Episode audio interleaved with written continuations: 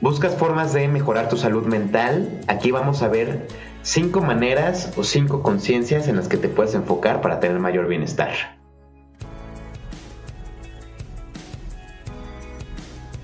Hola, ¿cómo estás? Bienvenido a Ser y Crear, un espacio para promover la conciencia y el bienestar para todos. Yo soy Cristian Peralta y para cubrir el tema de hoy, eh, doy aquí la bienvenida a Diego, Ongay y a Liz Rangel, que nos acompañarán. Bienvenidos, chicos. Hola, hola, gracias, Chris. Gracias, gracias. Pues el tema de hoy es cinco formas de mejorar tu salud mental. Y bueno, yo creo que para hablar de cómo mejorar la salud mental, pues lo primero sería definir qué es la salud mental, ¿verdad? Y vamos a abordarlo desde dos perspectivas. Uno, la, lo que dice un poco el diccionario, o lo que dice la OMS, que es la salud mental, y por otro lado, como lo vemos acá en el centro. La OMS, que es la Organización Mundial de la Salud, eh, dice que la salud mental es un estado de bienestar de una persona en tres aspectos. Aptitudes para afrontar la vida, tener productividad, contribuir a la comunidad. Pero a ver, platícanos, eh, Diego, ¿cómo lo vemos aquí en Ser y Crear? Pues definitivamente esas eh, cuestiones no es eh, negar ninguna de la, de, la OMS, ni mucho menos, más bien es como desde los ideales, desde nuestro centro, la buscamos promover esta salud mental. ¿Cómo? ¿Desde dónde? Desde la conciencia para lograr mayor bienestar, ¿no? O sea, creemos que la conciencia como una cuestión de verla como un aspecto humano, una cualidad humana que se puede ampliar. La conciencia es una cualidad humana que sobresale, ¿no? Del resto de los mamíferos. Que esta conciencia trabajada, a lo mejor autoconocida, contemplada, es muchas veces la solución de lograr decisiones que nos den bienestar. Entonces, esa es la creencia de ser y crear. Si nosotros queremos llegar a esa salud mental, que quiere ser mejor para la productividad, para afrontar la vida, para la comunidad, ¿no? Ese aspecto de bienestar. La forma en que lo vamos a lograr desde ser y crear es ampliando la conciencia, trabajándolo desde la conciencia. Entonces, eso todo lo hacemos con los talleres, la psicoterapia, etcétera. Me, me gustó lo, cómo lo dijiste. Eh, al final, el bienestar es fruto de nuestras decisiones ¿verdad? Y las decisiones se pueden ser, eh, se pueden tomar de mejor forma cuando uno es consciente. Exactamente. Entonces trabajas en tu conciencia para ampliarla y eh, luego accionas decisiones o accionas cosas a partir de esa, de esa conciencia para generar bienestar. Exactamente. Si lo viéramos con un ejemplo muy, muy sencillo, es como si yo antes conociera el teclado, del el teclado de la computadora, que solo fuera el teclado de los números, y conforme amplío mi conciencia estoy viendo que ya tengo letras y puedo borrar y tengo más opciones, tengo más teclas, más botones. Entonces, ampliando la conciencia me permite ver más opciones que probablemente yo decida accionar diferente, ¿no? Cuando las cuando las los problemas de la vida se vuelven a repetir, porque se vuelven a repetir, ¿no? Eso es un hecho, eh, pues sí, que pasa, ¿no? En nuestras vidas, ¿no? Sí, eh, pienso que la, la, definición de la OMS está muy bien respecto a que la salud mental es un estado de bienestar, ¿no? O sea, eso está perfecto. Nada más, este, eh, es, yo le agregaría esa parte, ¿no? ¿Cómo? Le falta el cómo, ¿no? El cómo, pues a través de la conciencia, porque el problema cuando nada más se busca el estado de bienestar, se podría buscar externo, ¿no? Entonces, aptitudes para afrontar la vida. Entonces, a ver, este, mira, paso esto, bueno, ten buena actitud, vas a aprender, ¿no? Y la gente lo puede accionar así, bueno, ya, a ver, tener productividad, bueno, ser, ser trabajador, ¿no? No, no procrastinar, no sé, ¿no? Eh, contribuir a la comunidad, bueno, mi trabajo, ¿no? No importa no importa qué, qué, cuál sea tu oficio o tu, o tu, trabajo, que aporte un bien, ¿no? O sea, eso me gusta mucho en ese, en ese sentido porque eh, incluye la aportación a la parte social, ¿no? Pero el, dije aportación y es aporte, disculpen, incluye eso. eh, el problema es que puede haber gente que contribuya a la comunidad, que sea muy productivo y que aparentemente afronte bien la vida, ¿no? Pero eh, llega a un punto a lo mejor que se suicida, ¿no? O llega a un punto donde sus hijos no le vuelven a hablar, cosas muy fuertes. ¿Por qué? Porque se tiene que trabajar desde adentro hacia afuera, no desde afuera hacia adentro. Es decir, no es nada más eh, uno, dos, tres, ¿no? Trabaja, sé productivo, contribuye a la comunidad y ten buena actitud en las mañanas, ¿no? O sea, eh, puede leerse muy superfluo, ¿no? No digo que la, que la OMS lo haya redactado superfluo, porque finalmente una redacción solo es eso, ¿no? Una redacción y cada quien lo puede leer superfluo, medianamente profundo o súper profundo, ¿no?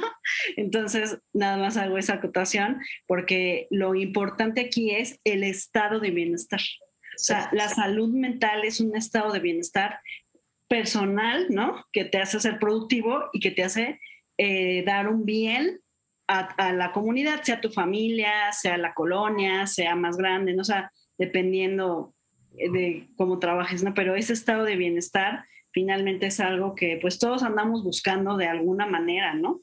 Entonces, y, justamente esa es la salud mental, o sea, tampoco es como una superciencia este, difícil, ¿me explico? Está, es como decir, pues estar bien, estar, estar con bienestar, estar con salud, ¿no? E incluso no nada más, no nada más mental, ¿no? Sino también física, ¿no? Porque alguien que, que trabaja en su salud mental, eh, lo que sigue es que va a trabajar en su salud física y justo de eso se trata, ¿no? Esto que, que vamos a platicar hoy, ¿no? De, de, de qué formas la conciencia nos ayuda a, a tener buena, eh, una salud mental saludable, ¿no?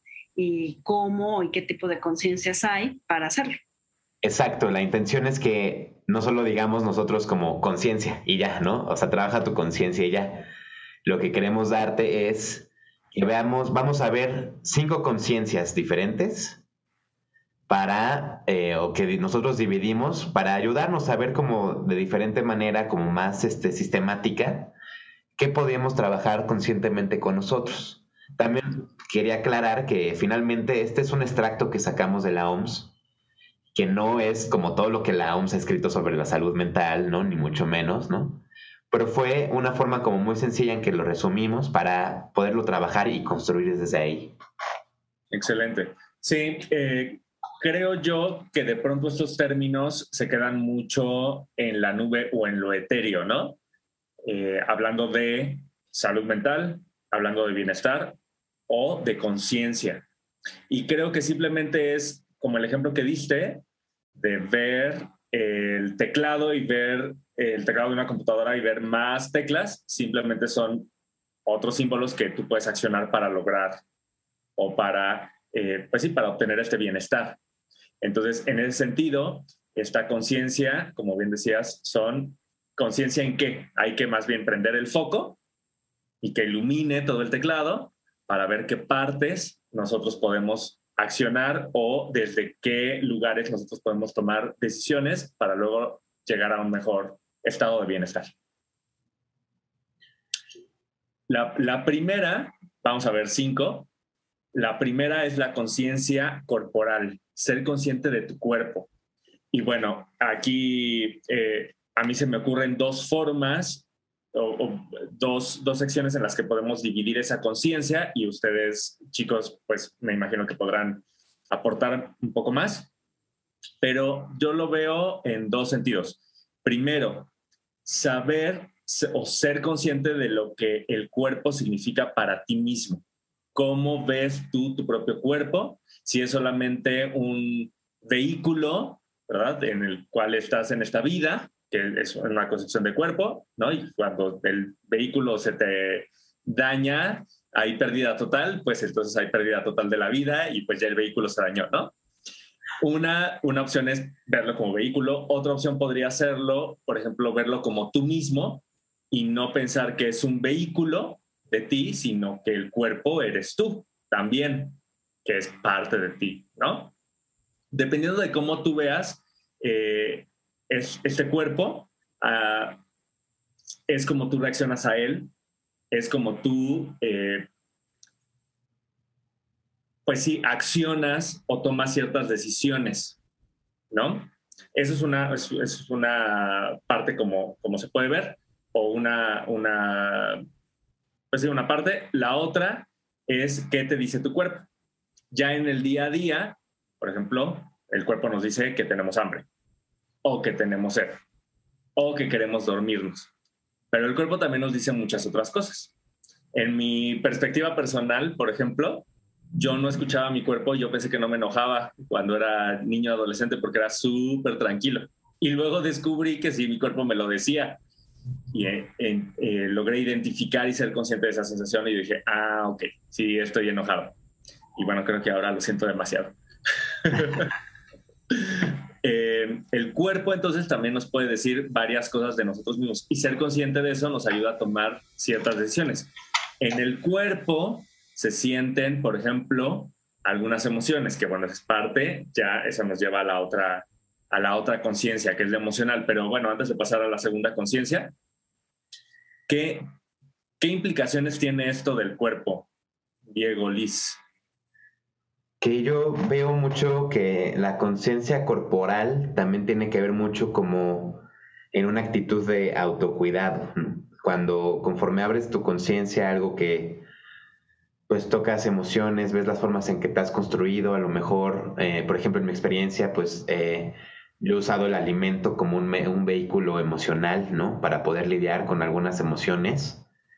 Yo, como por ejemplo la ansiedad, ¿no? O más bien sentimientos, ¿no? Como la, eh, la ansiedad, el estrés, pues la tristeza profunda he usado, o sea, como la comida, como un vehículo para poder querer lidiar con eso, que en realidad pues no lidiaba con eso, era como una evasión, pero que enseñaba la factura, pues era como el exceso de grasa visceral, ¿no? Este, sobrepeso, etcétera, ¿no? Ni digo, no digo que ahorita esté flaco y demás, pero sí trato de de que mi cuerpo, o sea, de ver a mi cuerpo como es y que entonces yo al hacer eso lo, lo daño, ¿me explico? O sea, y lo hablo como ahorita como algo aparte, como para darme a entender, ¿no? Pero de alguna forma me hago daño, ¿no? También, o sea, hago, daño a mi cuerpo y me hago daño a mí.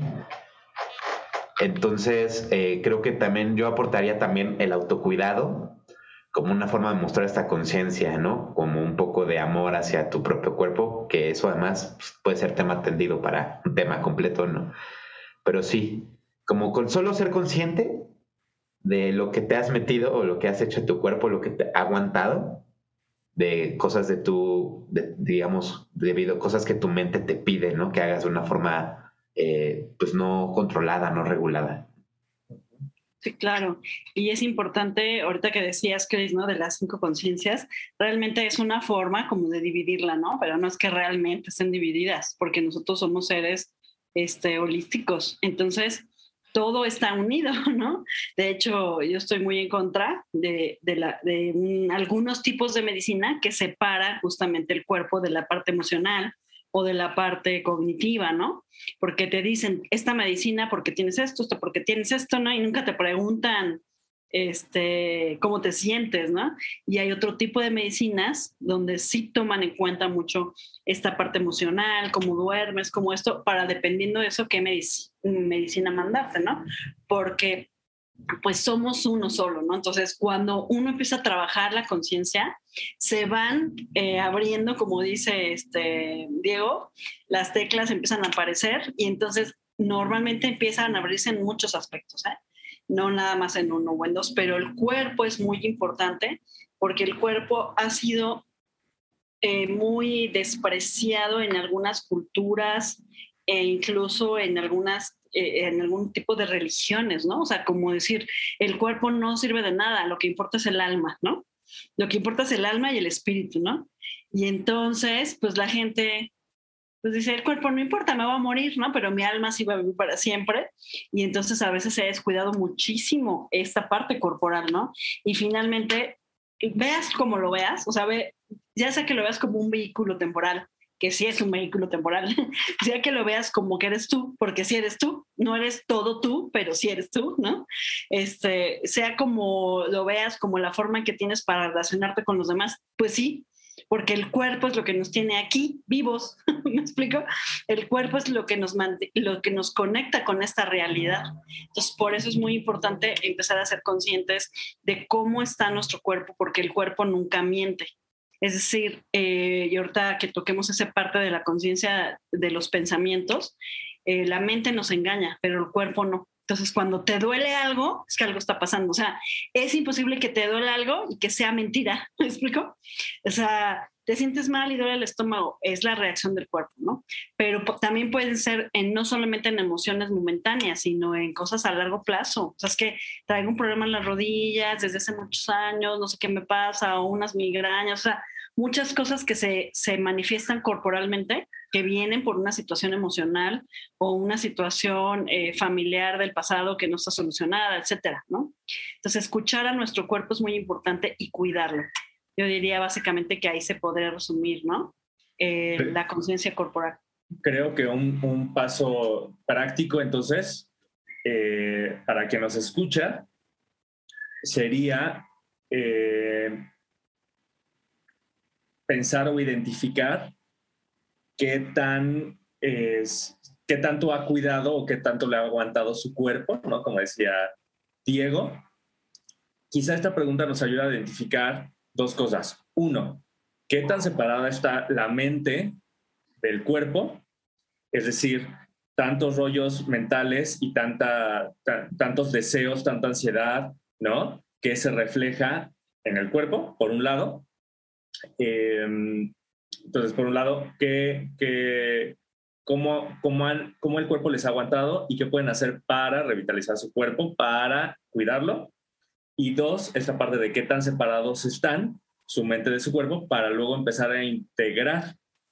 Es decir, creo que como dice Liz, las dos cosas son correctas. El cuerpo es un vehículo y es temporal en un sentido, pero por otro lado, también somos nosotros. Entonces, nuestro cuerpo es el el que también siente día con día es un ser vivo y ese ser vivo somos nosotros. No, no le quitemos esa, esa vida, ¿no? Exacto, no es un objeto. o sea, El, cuerpo no es un objeto, ¿no? Y hablando de conciencia, valdría la pena eh, clarificar que la conciencia no es otra cosa más que darse cuenta. O sea, conciencia es darse cuenta. Entonces, cuando se habla de ampliar la conciencia, podríamos decir, darte cuenta de qué le pasa a tu cuerpo, de qué siente tu cuerpo, ¿no? En este caso, que es la segunda, la conciencia emocional, sería darme cuenta de qué siento, ¿no? Porque eh, no me van a dejar mentir que muchas veces preguntamos cómo te sientes y decimos bien, ¿no? O decimos mal, o decimos ahí voy, ahí la llevo, ¿no? Aquí en México, ¿no? O, o se puede decir una frase como pues medio bajoneado, ¿no? Me dio el bajón, pero eso no estamos definiendo ninguna emoción. Entonces, la conciencia emocional es darnos cuenta de qué nos pasa. Y eh, al darte cuenta lo puedes identificar, nombrar, o sea, darle un nombre y decir, me sentí y ponerle el nombre me sentí ofendido por esto, me sentí enojado, me dio, sentí envidia, sentí, o sea, eh, y, y, y, ponerle un nombre, ¿no? Incluso si lo puedes decir o comentar con alguien, es muy bueno porque todavía ya es como tercer paso, ¿no? O sea, te diste cuenta, lo observaste, lo identificaste, le pusiste el nombre y aparte lo compartiste con alguien, ¿no? Y normalmente esa parte en la emoción pasa rápido. El problema cuando una emoción no la identificamos, no le ponemos nombre, no la expresamos, se, vuelve, se puede eh, convertir en un sentimiento que luego se puede convertir en un estado de ánimo. Entonces, una tristeza que hubiera sido pasajera ya es una depresión de años, o un enojo que hubiera sido pasajero, una ira rápida, pues se puede convertir en, rencor, envidia de años, y, y, obviamente en el cuerpo se traduce como cáncer, por ejemplo, ¿no? Entonces, esa parte de darnos cuenta, no nada más es, ah, sí, ya me di cuenta. No, a ver, pues de qué, de qué te diste cuenta, ¿no? De que me enoja esto, ¿qué? ¿Por qué? O sea, defínelo, háblalo. Si no tienes con quién hablarlo, escríbelo ahí en un papelito, ¿no? O mientras te bañas, no sé.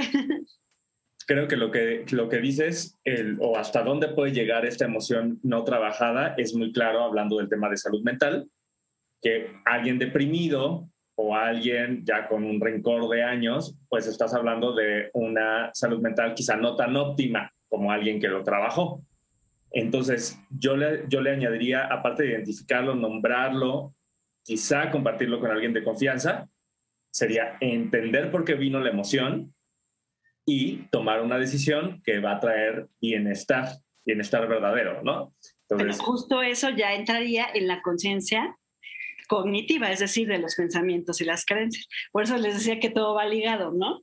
Pero en la parte emocional, con identificar es suficiente. O sea, en la parte emocional, con identificar es suficiente. De hecho, a un niño chiquito tú le puedes decir, los niños identifican rapidísimo, ¿eh?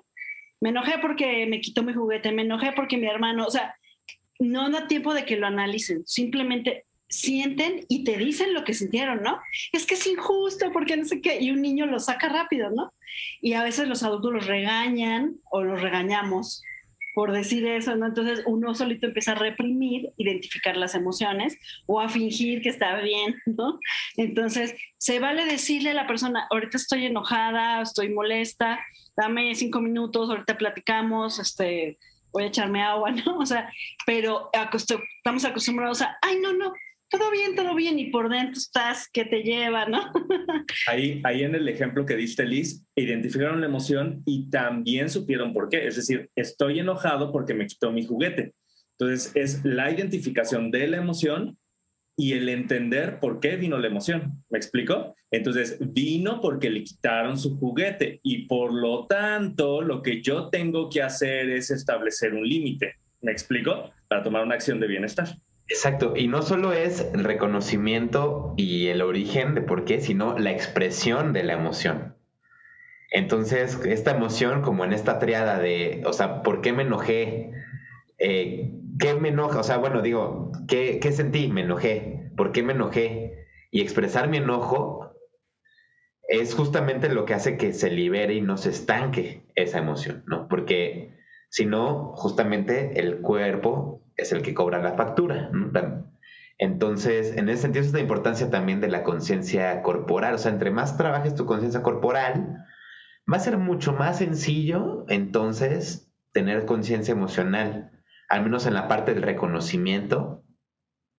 Definitivamente va a ser mucho más sencillo a alguien que no tiene tanta conciencia corporal de su propio cuerpo o alguien que se siente muy escindido de su cuerpo y su mente. Claro, Eso, sí, bueno, pasa muchas veces, ¿no? Este, he visto que las personas que a lo mejor no han tomado terapia, pero han tomado otro, toman otro tipo de prácticas como tai chi o yoga o algún tipo de mindfulness, qué sé yo, como algo que les haga un trabajo de conciencia de algún tipo, les ayuda a tener una mayor sensibilidad corporal y de las emociones cuando les toca algo emocional, me explico, cuando hacen un trabajo ya netamente emocional, tienen esa facilidad. Entonces sí solo quería apelar a, eso, que no es coincidencia que hayamos puesto primero la conciencia corporal y luego la emocional. Exacto, exacto. Y, ahora que viene ya la, la, conciencia, por decir algo, cognitiva o de la mente, ¿no? Que nuestra página lo podrán ver como pensamientos y creencias, es la parte donde la gente que va a terapia cree que va a trabajar solamente eso. Ajá. Entonces, mucha gente, y bueno, sí, hay un tipo de terapia que se enfoca más, sobre todo la cognitiva conductual, en esta parte de lo que piensas, lo que crees, ¿no? Porque por supuesto que es, de man, es muy, muy importante esta parte de tener conciencia de nuestros pensamientos y creencias, ¿no? Pero no es más importante que que las otras. O sea, nada más quisiera, quisiera decirlo, todas las conciencias son igual de importantes, ¿no? Porque una y otra van de la mano, van unidas, somos un cuerpo, un cuerpo, un alma, un espíritu aquí adentro y la mente también, ¿no? ¿Cuál es el problema con nuestros pensamientos y creencias? Básicamente yo diría que hay dos problemas más graves, así nada más para luego hablamos más de eso si quieren, ¿no? Pero rápidamente sería lo que nosotros creemos que o nos dijeron cómo era la vida y tú crees que es verdad. Entonces, eso se vuelven unas creencias en tu vida y tú vives de acuerdo a eso. Es decir, haces que tus pensamientos sean lo que es la realidad, ¿no? ¿Y qué crees? Que lo vuelve realidad, ¿no? Porque entonces si tú tienes ya un pensamiento así, que siempre pongo ese ejemplo de que algunas mujeres dicen que todos los hombres son infieles, ¿no? y les pasa eso, porque normalmente buscan puros hombres que son infieles. Entonces, comprueban su creencia de que todos los hombres son infieles. Para ellas, en su percepción, sí fue real, pero no es real. Hay muchos hombres que no son infieles y hay muchos hombres fieles, ¿no? Entonces, pero en su experiencia fue así. Entonces, el problema con los pensamientos y las creencias, si no los trabajamos, es que vamos a hacer realidad eso que estamos pensando. ¿No? Y ahorita dije un ejemplo muy, muy, muy, muy burdo quizá, ¿no? Pero puede haber una creencia más profunda, por ejemplo, de soy tonto, ¿no? O una creencia más profunda de yo no merezco ser amado, ¿no?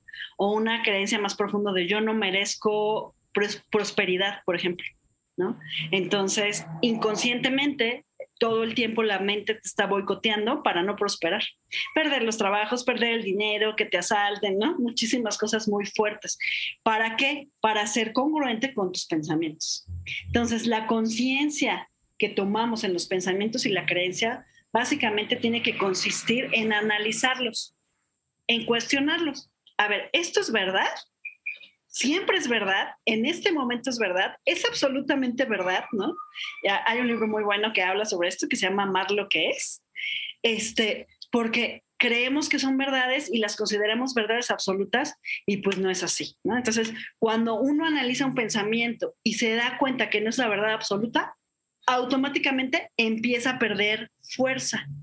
Eso ya es suficiente para avanzar en nuestra conciencia y poco a poco se va a empezar a debilitar, ¿no? Y la otra parte es nuestra mente neurótica, que está todo el día, piensa y piensa y piensa y piensa y piensa y piensa, en lo que sea, en la olla, en el pago, en el perro, en no sé qué, en la amiga, en el WhatsApp, en la serie, o sea, una mente que no descansa, que no descansa, que no se enfoca, que se evade, que huye, que no quiere contactar, ¿no? Ni emocionalmente, ni físicamente, ni nada, ¿no? Quiere dormir, dormir, o quiere azúcar, azúcar, ¿no? O cualquier otra cosa que le dé placer, placer sexual o para hacer de cualquier tipo, ¿no? Entonces, esa parte se llamaría una mente neurótica, ¿no? Una, ya sea porque se evade o porque se obsesiona por algo, pero ese es un tema más fuerte, ¿no? Por eso es que muchas veces los problemas psicológicos se tratan a este nivel, ¿no? Porque es donde más se nota. O sea, de pronto que dices, oye, una persona, ¿no? Que todo el tiempo está con lo mismo, o que tiene TOC, o que tiene cualquier otro trastorno. Pero, ¿qué creen? Siempre se ve reflejado en el cuerpo y con las emociones. O sea, nunca está separado. Entonces, esta conciencia mental de nuestros pensamientos y nuestras creencias es súper importante. Entonces, si alguno de ustedes batalla con esto, pues con una libretita y empiece a anotar todo lo que piensa, todo lo que piensa, porque así ya identificaste el pensamiento. Entonces, acuérdense, una parte muy, muy importante para desarrollar la conciencia es identificar lo que pasa, observar e identificar. Sí, creo que, creo que justamente un buen disparador, porque digo, si nuestra mente está todo el tiempo pensando, quizá para algunos no sea complicado o vaya a ser complicado decir, pero ¿cómo? O sea, si todo el, todo, el tiempo estoy pensando que tengo que identificar todo lo que estoy diciendo, creo que un buen ejercicio sería, ya que hablamos de la parte corporal y la parte emocional, eh, entender cómo se unen las tres partes y quizá cuando surja alguna emoción o algún dolor, identificar qué pensamiento lo causó, por un lado, porque así se, así se nutre este ciclo, o cuando hay una emoción muy fuerte, ver cuál es el pensamiento que sigue. Porque, por ejemplo, me enojé, hablando de la, de la parte anterior, me enojé. ¿Por qué me enojé? ¿Y qué creo del enojo? Porque ahí es donde ya viene la creencia, pero no le voy a decir nada porque me conviene que o no le voy a decir nada porque ¿cómo le voy a decir? Ahí ya vino una creencia que tú puedes identificar y a través de ella trabajarla y cuestionarla. Sí, por supuesto. Como dices tú, va unido, ¿no? Entonces, observar, cuando una emoción es simple, normalmente no conlleva un pensamiento. O sea, la emoción llega solita sin el pensamiento. Cuando ya le otorgamos eh, la oportunidad del pensamiento de unirse con la emoción es cuando se puede convertir en sentimiento y en estado de ánimo, porque no nada más es estoy enojada por esto o esto me hizo enojar o no, es esa reacción, sino esa parte, ¡ah! y lo hizo adrede, ¿no? Entonces ahí ya le metes el componente del eh, cognitivo de, me lo hizo adrede y no es la primera, es más, déjame acordarme. Y entonces le empiezas a contar cuántas veces la amiga este, te dejan visto, ¿no? Entonces, mira, todos los días me dejan visto y como no borras tus aplicaciones, puedes hasta contarla 20 y no seguros por esto. Y ahí ya se va la mente. Que empezó la pandemia, lleva. Se va la mente a hacerse una telenovela, ¿no? Y la verdad es que la otra persona a lo mejor ni cuenta se dio, ¿no? Pero eso no importa, porque se haya dado cuenta o no, el que está enojado es uno. O sea, yo soy la que me enojé, yo hice coraje, yo hice intripado, ya pensé que ella no sé qué, ya hice todo, ¿no? y entonces ya le dimos demasiado, demasiada fuerza. Entonces ahí es donde podemos parar a nuestra mente y decirle, a ver, calma, ¿no? Te estoy viendo, no te vayas más allá. O sea, ya empezaste a suponer, ¿no? Entonces suponer las cosas y todo eso nada más nos atormentan. Sí, y de alguna forma también algo que yo recomendaría en la conciencia de la parte cognitiva es la meditación. Y entonces aquí, ¿por qué? Porque todos pensamos que la meditación es una práctica espiritual. De hecho, estaría muy bueno hacer una de mitos y verdades sobre meditar o algo así. Pero en realidad, o sea, la parte espiritual que da la meditación es como una consecuencia. Porque en realidad meditar tiene que ver con esto que dice Liz, que ver si mi mente hizo una película, que tú te des cuenta y que estés en butacas de cómo tu mente hizo esa película. O sea, todo el propósito de meditar, en cualquier forma, en cualquier versión de cualquier escuela, se trata de poder ser observador y no justamente accionador en ese momento, ¿no? Porque es un espacio de contemplación de tu propia naturaleza de la mente, es decir, de la mente neurótica, o el ego, o la máscara, o la sombra, o como quieran llamarle, ¿no? Como todas las capas que tenemos. Pero ser contemplador, o sea, ser un espectador de eso, sin juzgarla, simplemente es como, órale, ¿cómo se me vota cuando mi mamá me dice tal frase? ¿Cómo yo pues, digo, o sea, y me quiero poner a la defensiva y quiero, etcétera, etcétera? Pero es decir, como de, oh, me estoy dando cuenta, porque me doy cuenta de cómo opera mi cabeza, mi mente. Entonces yo recomendaría la práctica meditativa desde ese punto de vista desde una forma de ver, conocer la naturaleza de cómo tu mente funciona nada más. Claro, y en este sentido, Chris, es donde no es tan importante desde el principio actuar, justo por este principio sí, de ser solamente observadores. Finalmente sí vamos a actuar, ¿no? Pero a veces actuar demasiado rápido vuelve a ser la mente neurótica que te dice, ándale, haz algo, me explico. Entonces, ¿qué pasa cuando nada más tienes que ver lo que pasa, ¿no? Y uno quiere, tiene la necesidad de solucionarlo o de hacer algo, de llamar. ¿Qué pasa si solamente observamos? Entonces, darnos ese espacio antes de actuar sí es importante.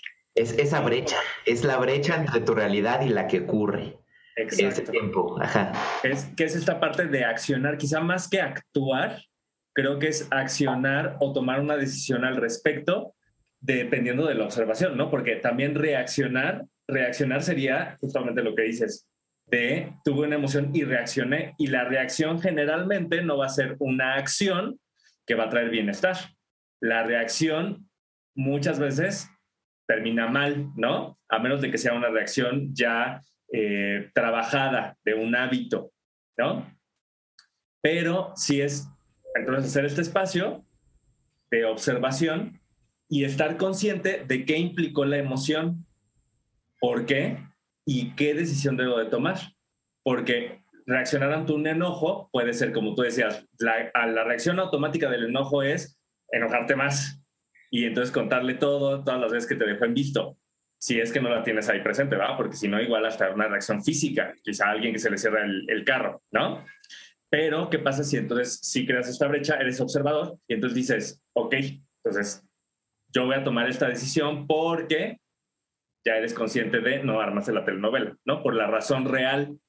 Es más, te vas a dar cuenta que a veces esa reacción ni siquiera, como tú dices bien, Liz, no tiene que ver ni siquiera con otra persona, sino que ese campo te va a llevar todavía más profundo, quizás hasta otra emoción, para decir por qué me enojé, bueno, y entonces ahí abajo ya no es enojo, es tristeza porque me siento muy solo y me dejen visto.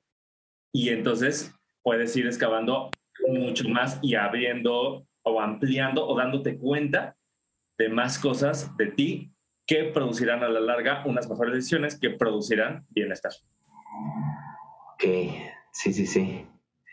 Y ya una vez teniendo eso, entonces podemos ver qué ocurre con nuestra conciencia espiritual, ¿no? No es una consecuencia de que entonces ahora ya paso tres, vamos al espiritual, no, pero sí la ponemos en esta, eh, digamos, como cuarta, porque digo, más allá de ver la espiritualidad en una cuestión de decir algo sobre una religión o una cuestión, pues, ya sea como ética, moralista, yo resumo la espiritualidad o la conciencia espiritualidad en básicamente tres cosas.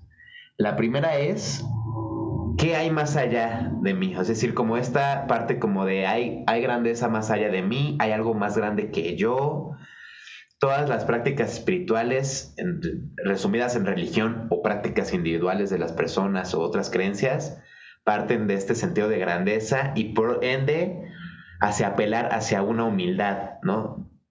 Ese es, ese es un punto de vista, ¿no? Entonces, ¿qué tanta, qué tanto cuestionas como tu trascendencia, si hay algo más grande que tú, etcétera? Otra forma en que puedes ver qué onda con tu conciencia espiritual es qué tanto cuestionas tu propia existencia. O sea, que cuestionas tu existencia como ser humano, tu propia vida, qué viniste a hacer, para qué, lo que estás haciendo te llena, es lo que te es lo que te da satisfacción en este mundo. Eso se pregunta yo creo que más en un plano espiritual que en uno mental, físico, emocional. O sea, hay, hay cosas de por medio, pero es así como de, esta decisión que tomé, esta carrera me está llenando, estoy haciendo algo chido, estoy haciendo lo que quiero. Todo ese sentido de vida, para mí entra también en la espiritualidad. Y otra última eh, forma en la que veo que la espiritualidad se puede trabajar es en cualquier trabajo consciente con la energía. Es así como de sentir algún tipo de energía, ya sea con algún tipo de práctica o ser consciente, o sea, como esta conciencia energética, cualquier cosa que tenga que ver con la energía, ya sea con en movimiento, haciendo algún tipo de, pues, de práctica, pues ya sea física o o, sea, o, de arte marcial, me explico, o, eh, como decirlo, hay también herramientas como Access Consciousness, eh, la misma religión, ¿no? Que es así como sentir esta grandeza, ¿no? Sentir, este, finalmente también parece ser que sí hay como un trabajo energético alrededor. Entonces, todo lo que tenga que ver con la energía, estas, o sea, si tú crees en energías buenas, malas, etcétera, todo eso también entra en la conciencia espiritual. Entonces creo que, pues no sé qué opinen, pero pues para mí esas son las tres como subdivisiones que encontré en la que se puede trabajar la conciencia espiritual sin entrar en una cuestión pues más allá de la moralista religiosa. Sí, claro, claro. que todos lo tenemos. Fíjate que justo que te estaba escuchando, justo pensaba que lo que hablaba hace rato del cuerpo, ¿no? Que es visto a veces como un objeto y hay gente que solo le da importancia a lo espiritual o a lo al alma, ¿no? También pasa lo mismo, ¿no? Que hay gente que dice, no, eso no existe, solo existe lo que puedo tocar, ¿no? Entonces, lo único que existe es lo tangible y ya, ¿no? Y también olvidan esta parte del ser humano, que es toda la parte existencial, toda la parte espiritual que nos conecta de otras formas, independientemente, como dices tú, de la creencia, ¿no? En esta parte es donde está finalmente la fe, donde está la esperanza, ¿no? Entonces, sí es muy importante porque... Eh, puede ayudar muchísimo a una persona que abre su conciencia espiritual y que, y que sabe que no se acaba todo aquí cuando yo me muero, ¿no? O que no es lo único que hay, mi cuerpo y ya, sino que hay algo más grande, alguien más grande que me guía, ¿no? Y puede tener esa fe, le ayuda mucho más, por ejemplo, a superar eh, duelos, por ejemplo, ¿no? Cosas muy difíciles que, que pueden desesperanzar a cualquiera y para otra persona le puede dar fe, ¿no? O sea, es bien bonito porque porque sí, ciertamente son cosas intangibles, ¿no? Y para alguien que sea tal vez muy científico puede decir, ay, ¿eso qué? ¿No?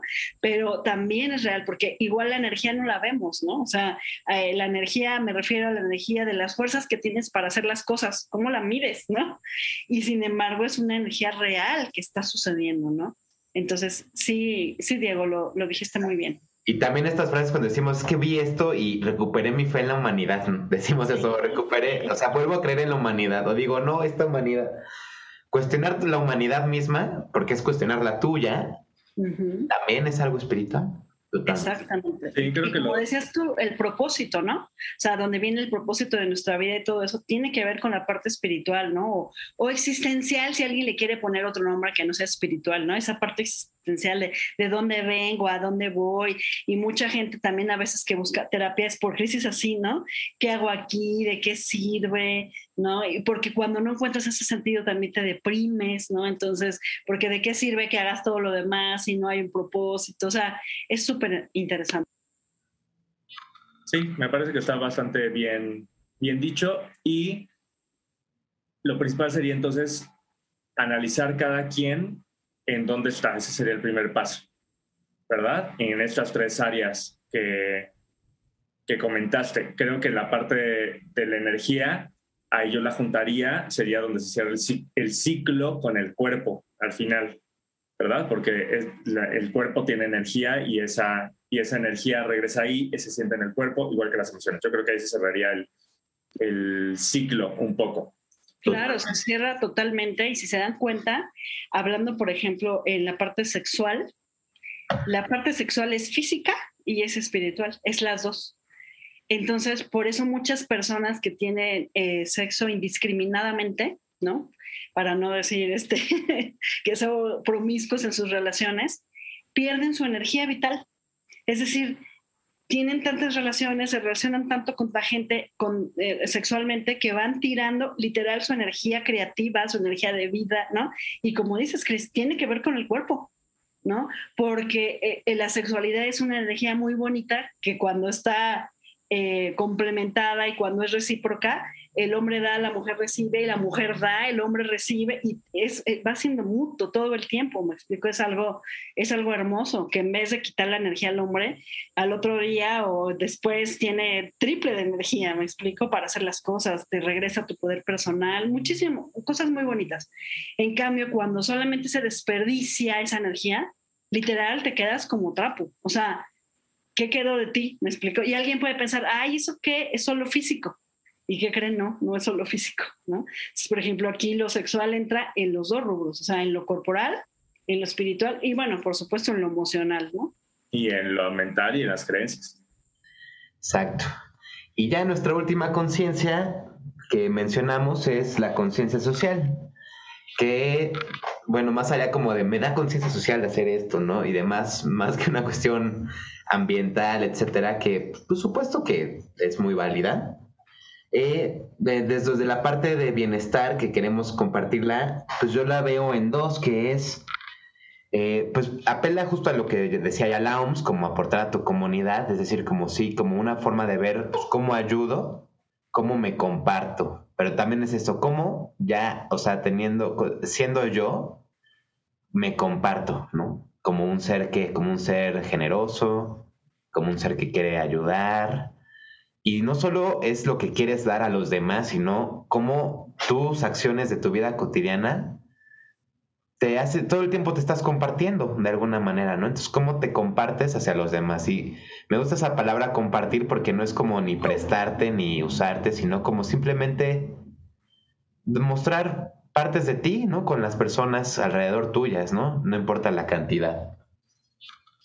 Em, sí, y bueno, de ahí muchas veces la parte espiritual es la que conecta este sentido de quererlo ir llevar hacia los demás, es decir, como mi conciencia llevada hacia los demás.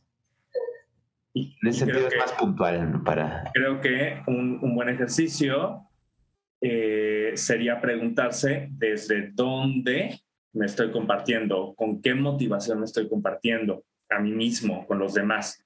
Es decir, lo hago de forma natural y orgánica porque mi ser se desborda hacia el otro eh, o hacia mi comunidad o hacia mi grupo o hacia las personas que están cerca de mí o porque yo necesito para suplir alguna cosa, compartirme o dar o recibir del otro o buscar del otro. Entonces, creo que valdría la pena para darse cuenta, para ampliar la conciencia que dijimos que es darse cuenta, preguntarse esto y, para la redundancia, darse cuenta desde dónde lo haces y si es desde la parte orgánica o desde la parte neurótica. Sí, y aquí también, Cris, algo importante es, es imposible dar eh, sin que esperemos recibir algo. O sea, también no, no somos, no somos este, ángeles, ¿no? O sea, hay una parte en las relaciones humanas que es recíproco. O sea, la reciprocidad es algo hermoso, ¿no? Y no nada más en las relaciones humanas, ¿eh? También muchos animales como los changuitos lo hacen, ¿no? Uno se acaricia y el otro se la regresa y hermoso, ¿no? Eh, porque finalmente la, la, parte social hace que, que en vez de ser yo, me convierte en somos. O sea, ya no solo soy, sino somos. Entonces, cuando somos, hay una energía padrísima que, que sale de, de, somos, que es la sinergia. Y entonces en la sinergia todos vamos a salir beneficiados. O sea, no se trata de saber, de ver si yo quiero sacar algo o si lo doy para que me den, sino de saber que si yo doy mi parte, y todos damos nuestra parte, pues todos vamos a tener muchísimo, ¿no? Que finalmente era una de las buenas ideas de la revolución industrial, o sea, cada quien haga lo suyo y así yo no tengo que sembrar jitomates, pepinos, cebollas, cada quien siembra lo suyo y al final nos la compartimos y todos tenemos, ¿no? Claro, después se ha convertido en la parte capitalista y otras cosas que no vamos a tocar aquí, pero el punto es que aprendamos a dar pero no solo para mí, sino por el bien de otras personas, ¿no? Y finalmente esto conduce a la empatía, o sea, la, la, conciencia social es cómo me vuelvo menos egoísta y más empático, pero de todas formas voy a recibir, porque finalmente cuando uno aporta a los demás, recibes. O sea, y a lo mejor no recibes de la misma persona, porque eso sí quiero decirlo así, ¿no? A veces creemos que si le das a alguien, esa persona misma te lo va a dar. No, no, no. Eso no, pero sí va a volver a ti. Porque todo lo que uno siembra cosecha. Eso yo lo creo firmemente. Entonces, y no da más lo, lo cosechas de uno. Tú siervas una semilla y cuando tienes un árbol cosechas canastas, ¿no? Entonces, ese sembrar, claro que el que siembra espera cosechar, claro, Claro, ¿no? O sea, en ese sentido lo digo, Cris, ¿no? Entonces, pero sí, por supuesto, ver que no seamos eh, desde la parte neurótica de querer obtener y entonces de hacernos, vernos unos a otros como objetos. Eso, eso está terrible, sino como humanos que yo aporto, tú aportas y todos nos aportamos para crecer, ¿no? Y para hacer esta sinergia, que por ejemplo en la música es así, ¿no? Jamás se comparará un solo músico tocando a cuando vas con una orquesta y son muchos y todo lo que se siente esa es la sinergia. Yo lo comparo en música porque soy músico, pero esa es la sinergia social, esa es la conciencia social, ser una orquesta, ¿no? Entonces, eh, eh, que cada quien tenga su espacio, su personalidad, su timbre, su momento, su solo, me explico, es, eh, es lo que yo les diría, ¿no? Y entonces, ¿qué aportas tú? ¿Qué das tú? ¿No? A que, a que crezcamos todos juntos.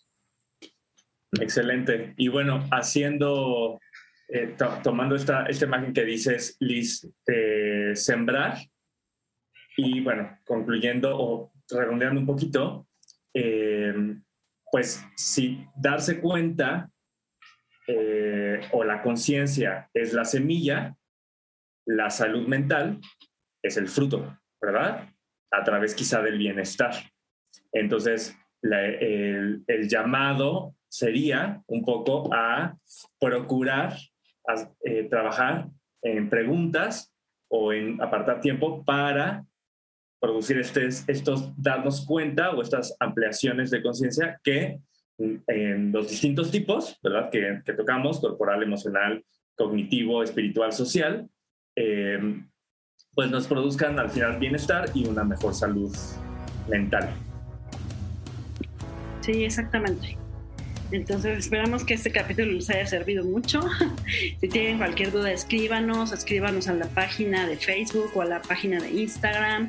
Eh, recuerden que nuestros servicios están ahí y que también tenemos esta super promoción de que siempre nuestras primeras sesiones son gratuitas para que puedas este, trabajar justamente en tu salud mental o si tú localizas algún bloqueo o algo, ¿no? En lo que te podamos ayudar, pues aquí estamos eh, precisamente pensando en eso, ¿no? En contribuir, ¿no?